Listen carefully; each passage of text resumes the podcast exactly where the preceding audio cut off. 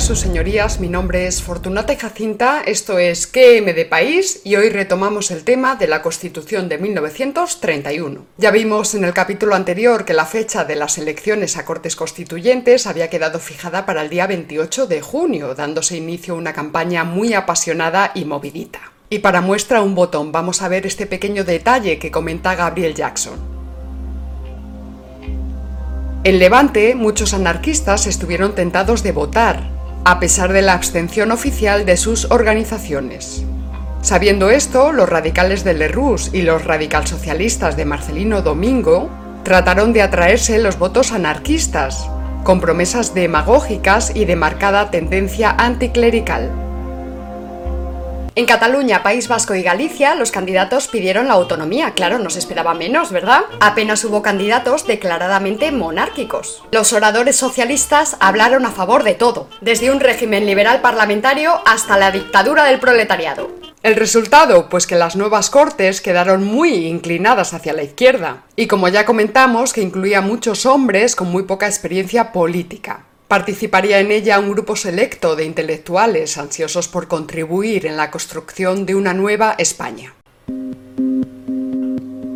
Ortega y Gasset, Pérez de Ayala, Gregorio Marañón, Sánchez Román, Osorio y Gallardo, Jiménez de Asúa, Julián Besteiro o Juan Negrín, entre los más destacados. La gente acudía en masa a los debates constitucionales para disfrutar de los discursos bellamente construidos. Bueno, pues como decíamos, los debates en las Cortes Constituyentes no pudieron iniciarse en un ambiente más caldeadito. Caliente, caliente, caliente. Si la primera sesión había quedado fijada para el día 14 de julio en homenaje a la toma de la Bastilla, el día 4 los afiliados a la CNT se declararon en huelga. Es la famosa huelga de los empleados de la Telefónica, declarada por los anarquistas para tomarle el pulso al nuevo gobierno. Y vaya si se lo tomaron, los socialistas se hallaron en la incómoda situación, por un lado, de tener que actuar como quebrantadores de huelga frente a sus hermanos de la clase obrera, y por otro lado tuvieron que defender a una compañía extranjera, esto es la Telefónica, en ese momento subsidiaria de una compañía estadounidense cuyo contrato habían criticado duramente durante la dictadura de Primo de Rivera. El gobierno declaró el estado de guerra en Sevilla el 22 de julio, donde se produjeron 30 muertos y 200 heridos. Y de este modo los anarquistas descubrieron que la República podía tratarles con la misma severidad que un gobierno monárquico, o peor. Como así pudieron comprobarlo los ácratas en 1932, también en 1933 y luego en 1934, como iremos viendo en próximos capítulos. Daremos ahora algunas pinceladas sueltas sobre las características de estas Cortes Constituyentes. El Comité Constitucional presentó su proyecto a las Cortes, algo así como el borrador, el día 18 de agosto. Y entre esa fecha y el 9 de diciembre, los diputados debatieron y forjaron la Carta de una República supuestamente democrática, laica según un modelo laicista de Estado y potencialmente descentralizada en favor de las demandas regionalistas. Entonces no se hablaba de comunidades autónomas, sino de regiones. La expresión comunidades autónomas fue acuñada precisamente por uno de los padres espirituales de la República y uno de nuestros mejores amigos, José Ortega y Gasset. Ay, qué desafortunado ha sido Ortega y Gasset para muchas cosas. Ya le podías dejar un rato tranquilo a Ortega, ¿eh? Que contigo no gana para disgustos. Menuda semanita. Pero bueno, sigamos. Para la redacción de la Constitución Española Republicana de 1931 se tomaron como modelo dos precedentes europeos la República Alemana de Weimar y la Tercera República Francesa. Los legisladores constitucionales, muchos de los cuales habían estudiado en Alemania, copiaron de la legislación de Weimar la noción de un poder presidencial moderador y decidieron que había que limitar los poderes del presidente para evitar ciertos excesos del poder ejecutivo. La función positiva más fuerte del presidente de la República Española sería el poder para designar, para nombrar al primer ministro, una tarea nada fácil en un país con muchos partidos políticos pequeños y en contienda ahí.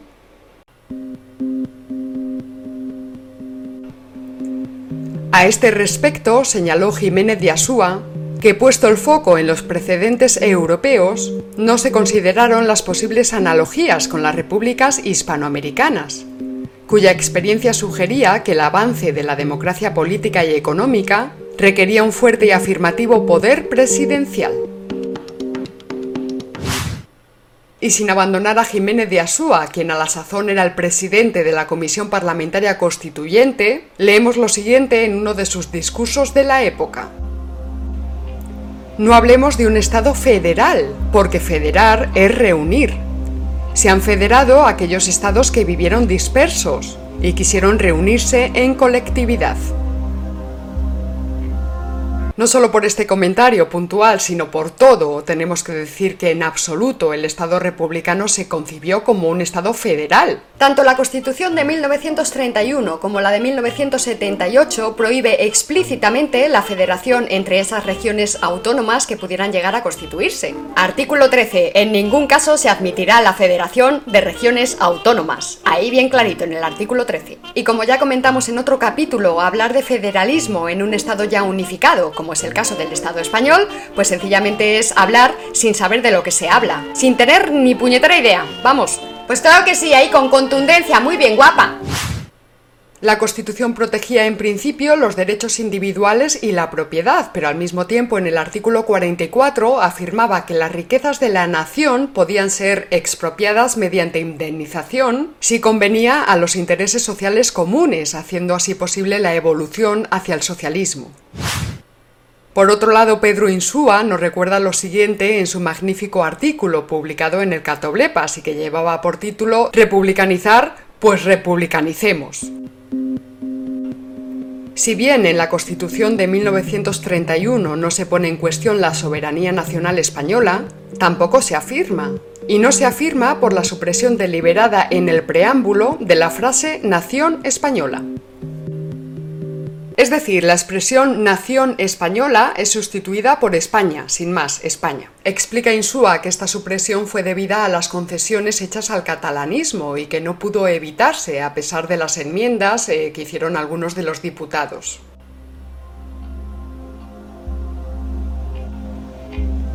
Precisamente con este motivo, Menéndez Pidal publicó el 27 de agosto de 1931 un artículo titulado Sobre la supresión de la frase Nación Española. Todo lo que el voto particular reconoce a España es mirándola como Estado, no como una nación. Pedro Insúa subraya que la mayoría de los diputados andaban más pendientes de la República que de España, olvidando las advertencias de Unamuno.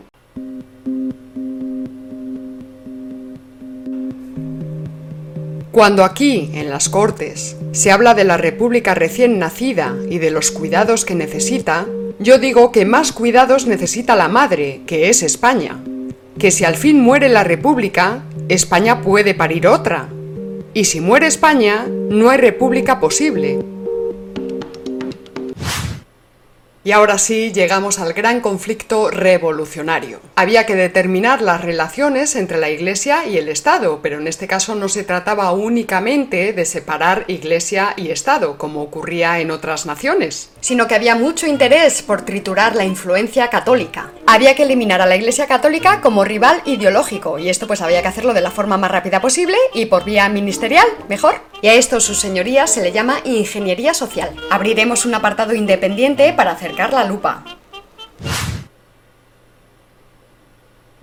Recordemos que según el Concordato de 1851, el catolicismo romano era reconocido como la religión oficial de España. Pero el gobierno provisional de la República había decretado la libertad religiosa y más tarde la Constitución declararía que el Estado español no tenía religión oficial. El Vaticano protestó, pero una parte de los españoles católicos defendían la separación entre Iglesia y Estado. Apoyaban la laicidad del Estado, aunque no el laicismo, al tratarse de una ideología anticlerical y anticatólica en general. En los primeros debates sobre la Constitución, eh, que en esas primeras etapas todavía conservaba un tinte moderado, se recogía efectivamente la separación entre Iglesia y Estado, así como la libertad de culto. Pero a la vez se reconocía a la Iglesia Católica un estatus especial, como entidad de derecho público, reconociendo una realidad histórica y social innegable.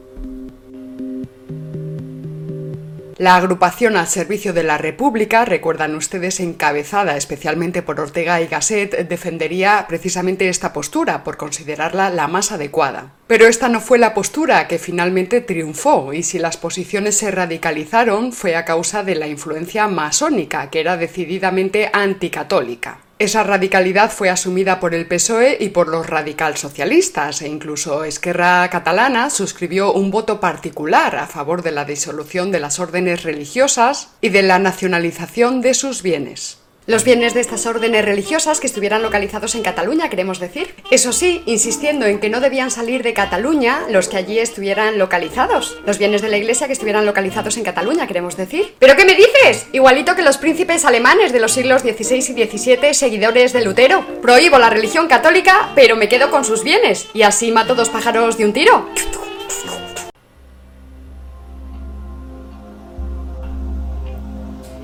Como ya vimos en el capítulo anterior, desde la proclamación de la República, la propaganda de las logias masónicas tuvo un tinte marcadamente anticlerical. Y no deja de ser significativo que se nombrara director general de primera enseñanza al conocido masón Rodolfo Llopis, que con el tiempo llegaría a secretario general del PSOE, hasta que fue defenestrado por el clan de la tortilla de Felipe González. En definitiva, la Constitución proponía la disolución de la Compañía de Jesús, prohibiendo a las demás órdenes religiosas católicas no solamente la enseñanza, sino cualquier actividad económica y también la beneficencia. Y no olvidemos que si este tipo de medidas resultaron finalmente triunfantes en los debates sobre la Constitución, fue también debido a que los intereses de Manuel Azaña, político declaradamente anticlerical, y empeñado en demoler las tradiciones católicas y españolas en general, casaban muy bien con los intereses masónicos. Y en 1932 Manuel Azaña se dio de alta en la masonería. No por interés en los misterios de los hijos de la viuda, sino por interés político. De hecho, Azaña no pasó del grado 1, el grado de aprendiz. En resumen, el artículo 26, más que regular el derecho de libertad religiosa, regulaba las limitaciones al derecho de libertad religiosa. Por otra parte, era el artículo más extenso de toda la Declaración de Derechos de esa Constitución. Sin embargo, y sorprendentemente, en la misma no se regulaba el derecho de huelga. En definitiva, todo esto y la ocurrencia del artículo 1 de decir que España era una república de trabajadores de todas las clases, pone de manifiesto que se trataba de una constitución totalmente apartada de la realidad social y política española. En enero de 1932, las Cortes aprobarían la ley de secularización de los cementerios, así como la primera ley del divorcio en España. Se dio mucha publicidad a algunos de los casos de divorcio, como fue el caso de la hija de Antonio Maura. Pero lo cierto es que la clase media en Madrid y en Barcelona, por ejemplo, aprovechó esta ley muy pocas veces, y en algunas provincias no se dio ni un solo caso. Por otro lado, la ceremonia de secularización de los cementerios a menudo iba acompañada del ritual de derribo de tapias al son de la marsellesa, todo ello convenientemente nutrido por la propaganda de que el matrimonio y el entierro civiles eran signos de cultura, cultura entre comillas, mientras que las ceremonias religiosas eran signos de superstición. Ese mismo mes, es decir, enero de 1932, el gobierno de Azaña decreta la disolución de la Compañía de Jesús y la confiscación de sus bienes, por considerar a esta orden religiosa como un peligro para el Estado, más que nada por su tremenda influencia en el plano educativo y también por el tremendo poder económico que les daba su riqueza. Ahora vamos a regresar de nuevo a los debates sobre la Constitución. Nos situamos en el 13 de octubre de 1931 en un famosísimo discurso que pronunció Manuel Azaña en las Cortes. La premisa de este problema, hoy político, la formulo yo de esta manera. España ha dejado de ser católica, el problema político consiguiente es organizar el Estado en forma tal que quede adecuado a esta fase nueva e histórica el pueblo español. Nosotros, de la mano de Marcelino Suárez Ardura, nos disponemos a considerar en unas breves líneas pues estas célebres palabras de Manuel Azaña. Dadas las limitaciones de este formato de programa, no podremos exponer aquí la argumentación completa de Marcelino Suárez Ardura, pero incluiremos el fragmento más amplio en el guion que subiremos a la página de Nódulo Materialista. Y aprovechamos la ocasión para recordaros que podéis consultar todos los guiones escritos de los programas de Fortunata y Jacinta en el siguiente enlace.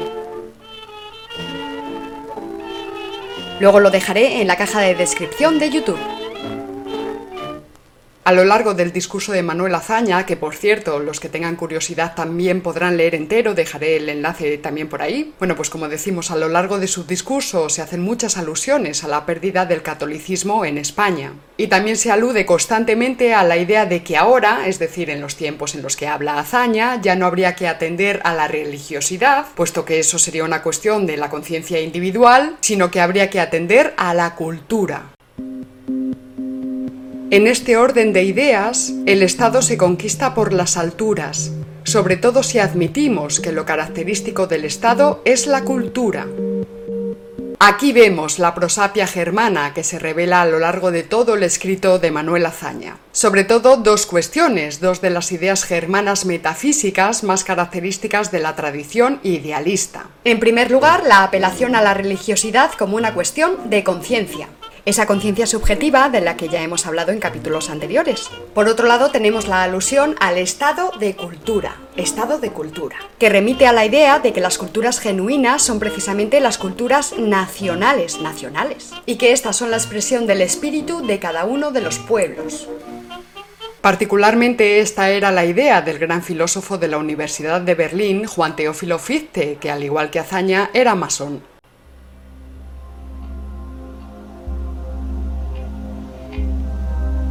Fichte, Hegel y otros filósofos alemanes sostenían que existía tal cosa como el espíritu del pueblo y que éste soplaba sobre las naciones étnicas revelándoles su cultura.